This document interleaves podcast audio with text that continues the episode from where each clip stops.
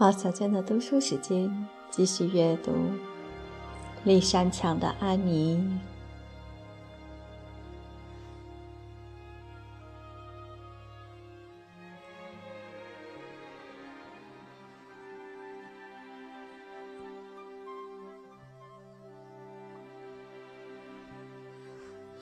第二十七章：虚荣心和精神上的苦恼。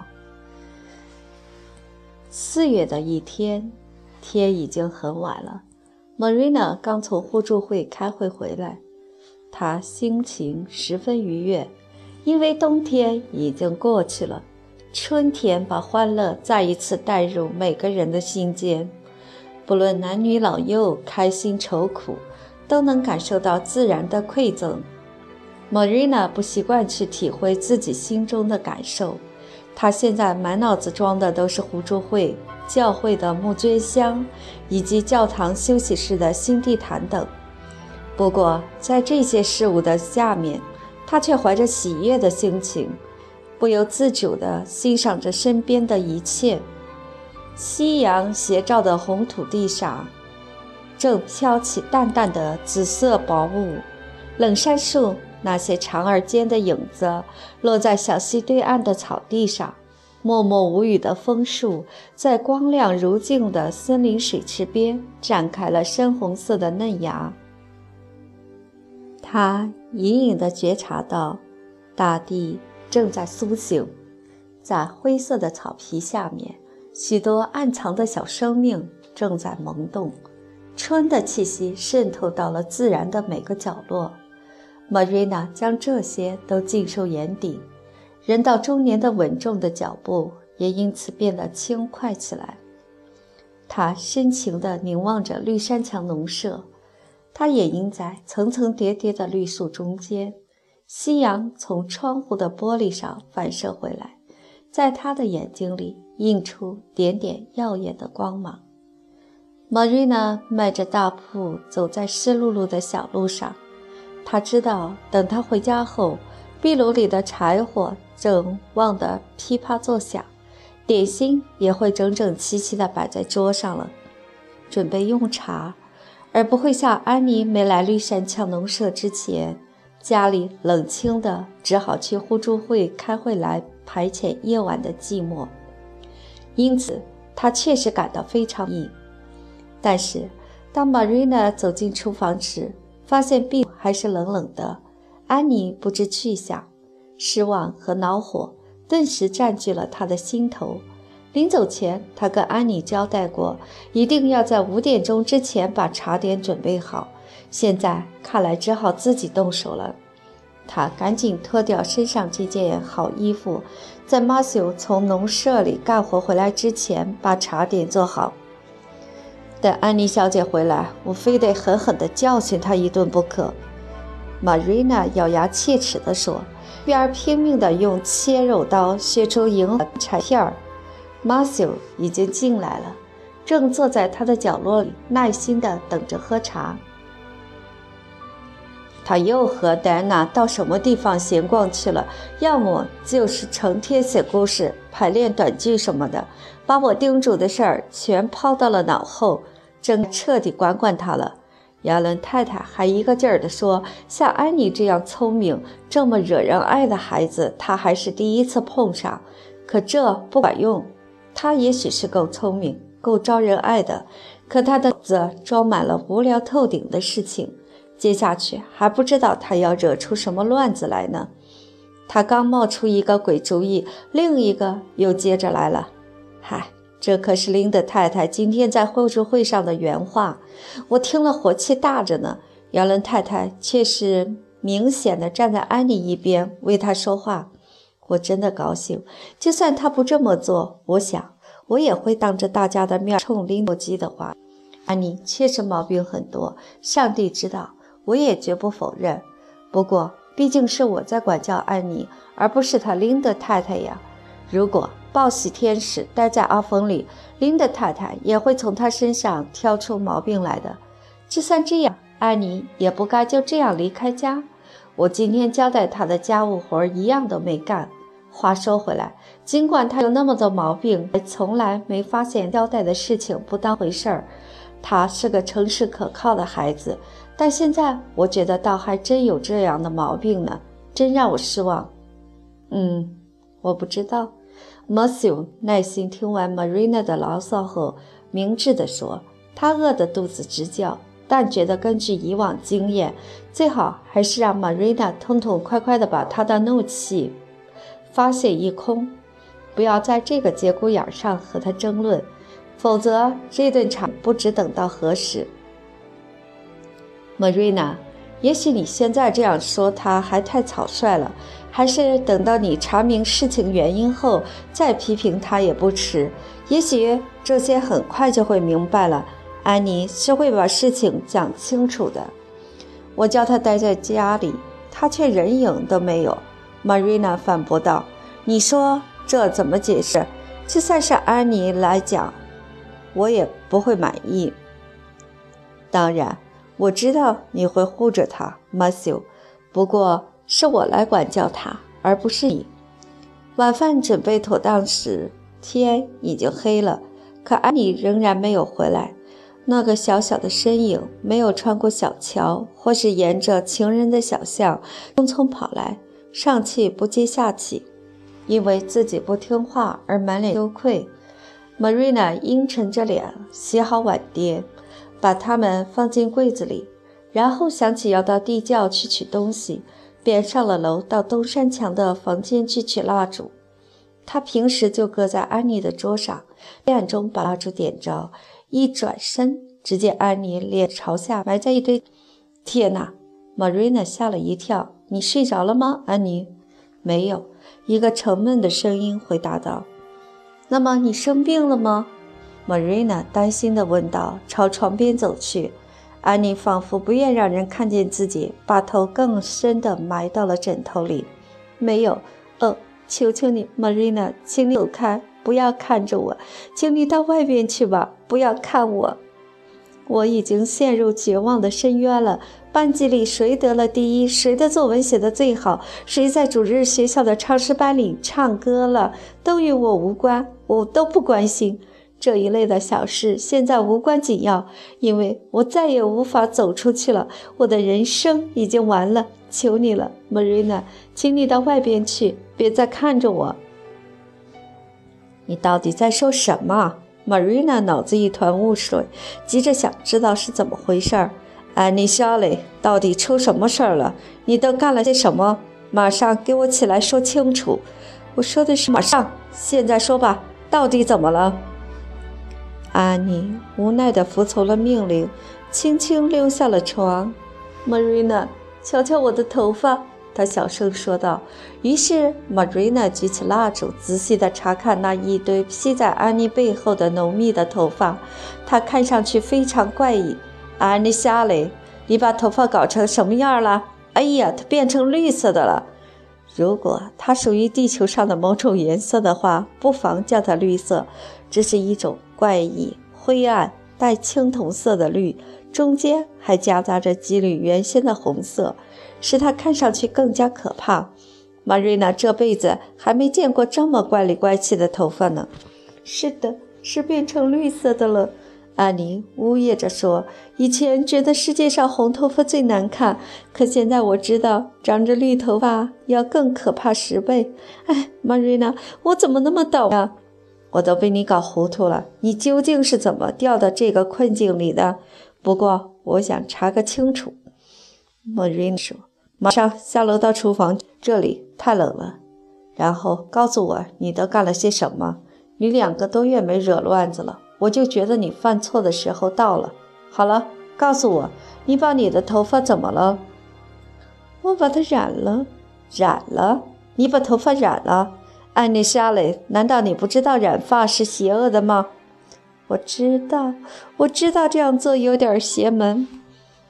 安妮承认道。不过当时我想，只要能摆脱这一头红头发，就算邪门我也值得。我什么后果都想到了，而且我还打算从今以后，我一定做个听话的乖孩子。在其他方面表现出色了，赎罪。嘿，Marina 讥讽地说：“要是我决心染头发，我至少也要把它染成一种像样的颜色。我绝不会把它染成绿色。”我并没有打算把它染成绿色呀，Marina。安妮十分沮丧地说：“如果我邪恶，我也打算邪恶的有点名堂。”他说他会把我的头发变成一种美丽的黑色，这是他拍着胸膛向我保证的。我怎么会怀疑他的话呢，Marina？我有体会。如果别人怀疑你的话，你会有什么感受？亚伦太太说过，我们不该怀疑任何人说谎，除非我们有证据。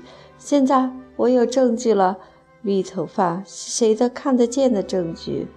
不过，当时。我没有证据，我就毫无保留地相信了他所说的每一句话。他的话，他是谁呀？今天下午来的一个小贩，我从他那里买的染料。安妮·夏里，我跟你说过多少遍了，千万不要让那些意大利人走进房子。我根本不相信，请他们进来坐坐会有什么好结果。哦，我没让他进到家里来。我记得你说过的话，就走了出去，还小心地关好了门。我在台阶上看他堆敲的东西，而且他不是个意大利人，他是德籍犹太人。他有一只大箱子，里面装满了很多有趣的东西。他告诉我，他是为了把妻子和孩子们从德国接来。才这样拼命地干活攒钱的。他谈到他们的时候满怀深情，这深深的感动了我。为了让他实现这个很有意义的目标，我想帮帮他。然后我就发现了一瓶染发剂。小贩向我保证说，不管是什么样的头发，都能染成美丽的黑色，而且洗不掉。刹那间，我看到自己有着美丽的黑头发。这可太诱人了，我无法阻挡。可是那瓶染料要七角五分钱，而我的零钱只剩下五角钱了。那个小贩心肠真好，他说看在我的面子上，五角钱也把它卖了，钱当是白送给我，我就把它买了下来。那小贩一走，我就马上回到了房间里，按照说明书上说的。用旧发梳蘸上染发剂，开始染头发。我把一整瓶染发剂都用光了。然后，哎，Marina，当我看到我的头发变成了这种可怕的颜色，简直后悔死了。我真恨自己为什么要做出这种邪恶的事情。我跟你说，从那以后，我一直在后悔呢。得了，我希望你会从中吸取教训。Marina 严厉地说：“我还希望你深刻反省，想想你的虚荣心把你弄到了什么地步。”安妮，提恩知道该怎么办。我看先把头发好好洗一洗，看看会不会好一点。于是安妮赶紧去洗头发。她用肥皂水使劲儿地反复搓洗。这番努力的结果就是，充其量只会将原有的红颜色洗掉。看来小贩声明染料用水洗不掉时，他没说谎；但在其他方面，他有没有说谎，就值得怀疑了。啊，Marina，这可怎么办呢？安妮满脸是泪地问道：“我今后怎么生活下去啊？以前我做的那些错事，大家都渐渐地淡忘了。烤镇痛剂蛋糕，让戴安娜喝醉酒，对琳达太太大发脾气。”但这次可做完了，他们永远也不会忘记的。他们会认为我很邪恶。哦，Marina，当我们第一次骗人的时候，我们就在给自己织一张无法结清的网。虽然是诗，可说的很有见地。还有，哎，乔斯帕伊看到我这副模样，会怎样嘲笑我？Marina，我害怕见到乔斯帕伊。我真是爱德华王子岛最可怜的女孩。安妮的不幸持续了一个礼拜，在这期间，她没有走出家门。每天只是一个劲儿的洗头发。农舍以外知道这个不幸的秘密的只有戴安娜一个人。她发誓绝对不会把这件事说出去。不妨附带说明一下，她确实遵守了自己的谎言。那个礼拜即将结束时，玛瑞娜坚定地说：“这样不管用，安妮。这么顽固的染料，我还是头一次见到。你必须把头发剪掉，没有别的办法。你那副样子是走不出去的。”安妮嘴唇颤抖着，但她知道 Marina 的话是实事求是。他悲伤地叹了口气，去拿剪刀了。Marina，最好一下子把它都剪掉，让这件事到此为止吧。唉，我觉得我的心都要碎了。这真是一种折磨，真是一点儿都不浪漫。书上说，有些女孩子因为发烧而掉头发，或者是为了做好事而卖掉头发。如果我是因为这些原因失去我的头发，我肯定不会太难受。可我却是因为把头发染成了一种可怕的颜色，才把它给剪掉。这可一点都不值得别人同情，对吗？在你剪的时候，就让我哭个够吧。这真是让人伤心欲绝啊！于是安妮就哭个不停了。不过等她剪完后上楼照镜子，由于绝望反而平静下来了。Marina 的工作做得很彻底，她把安妮的头发剪得非常短，并尽可能委婉地对她说：“头发剪短的效果很糟糕。”安妮一下子把镜面转向墙壁，头发不长出来。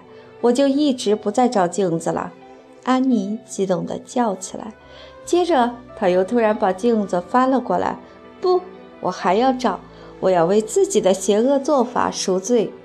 每次我走到自己房间里面，我都要照照镜子，看看自己的样子是多么丑陋，而且我也不会用任何想象来掩盖它。我以前从来都不喜欢我的红头发。直到现在，我才知道，虽然它是红色的，却又长又密又卷。我应该为他而骄傲。唉，说不定以后我的鼻子也会出事儿。礼拜一，当安妮那剪得短短的头发出现在同学们眼前时，立刻引起了轰动。但令安妮感到欣慰的是，谁也不知道这到底是什么原因，就连乔斯派伊也是瞎琢磨。不过乔斯还是对安妮说：“他活像一个稻草人。”乔西这么说我，我还是忍住没做声。那天晚上，安妮对玛瑞娜说着心里话。玛瑞娜的头痛病又发作了，痛苦刚刚过去，她正躺在沙发上养神。这也是对我的惩罚，我理应忍耐才对。听人说你像个稻草人，这可真难受。我真想回他几句嘴，不过我没这么干，我只是轻蔑地瞥了他一眼，就宽恕他了。当你宽恕别人，你会觉得自己很善良，对吗？